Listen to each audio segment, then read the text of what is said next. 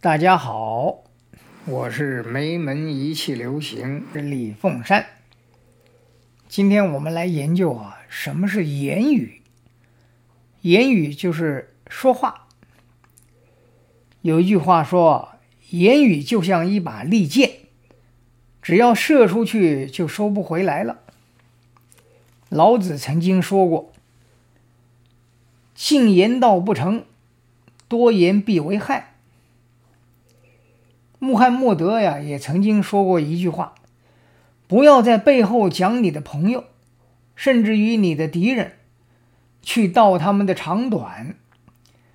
但是，当你保持沉默，所得来的结果是危害的话，该说的还是要说。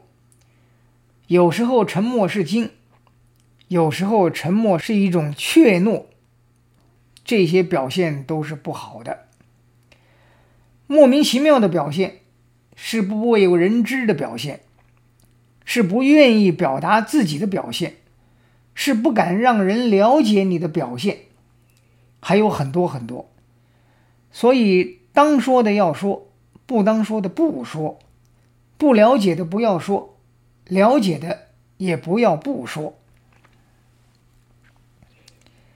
我父亲呢，就曾经教导过我，他说呀。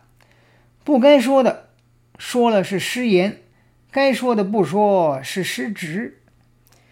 有时候我们自己要了解，我们是失言呢，还是失职？不要老是活在失言跟失职里面，永远找不到平衡点。最重要的是，我们要知道自己讲究，到底要干什么。许多人呢，凑在一块儿。